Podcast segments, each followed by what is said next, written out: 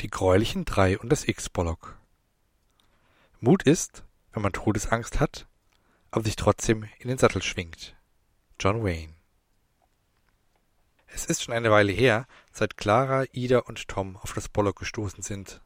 Sie haben bisher schon so manches erlebt. Von einem der merkwürdigsten Abenteuer möchte ich euch jetzt erzählen. Aber ich muss euch warnen, die Geschichte ist nichts für Warmduscher, Sitzpinkler und andere verwöhnte Kinder, die denken, das Leben sei schön, bunt und voller rosa Einhörner. Es ist eine Geschichte für echte Kerle. Und mit Kerle meine ich Jungs und natürlich auch Mädchen, die trotz ihrer Angst sich was trauen. Wer ich bin?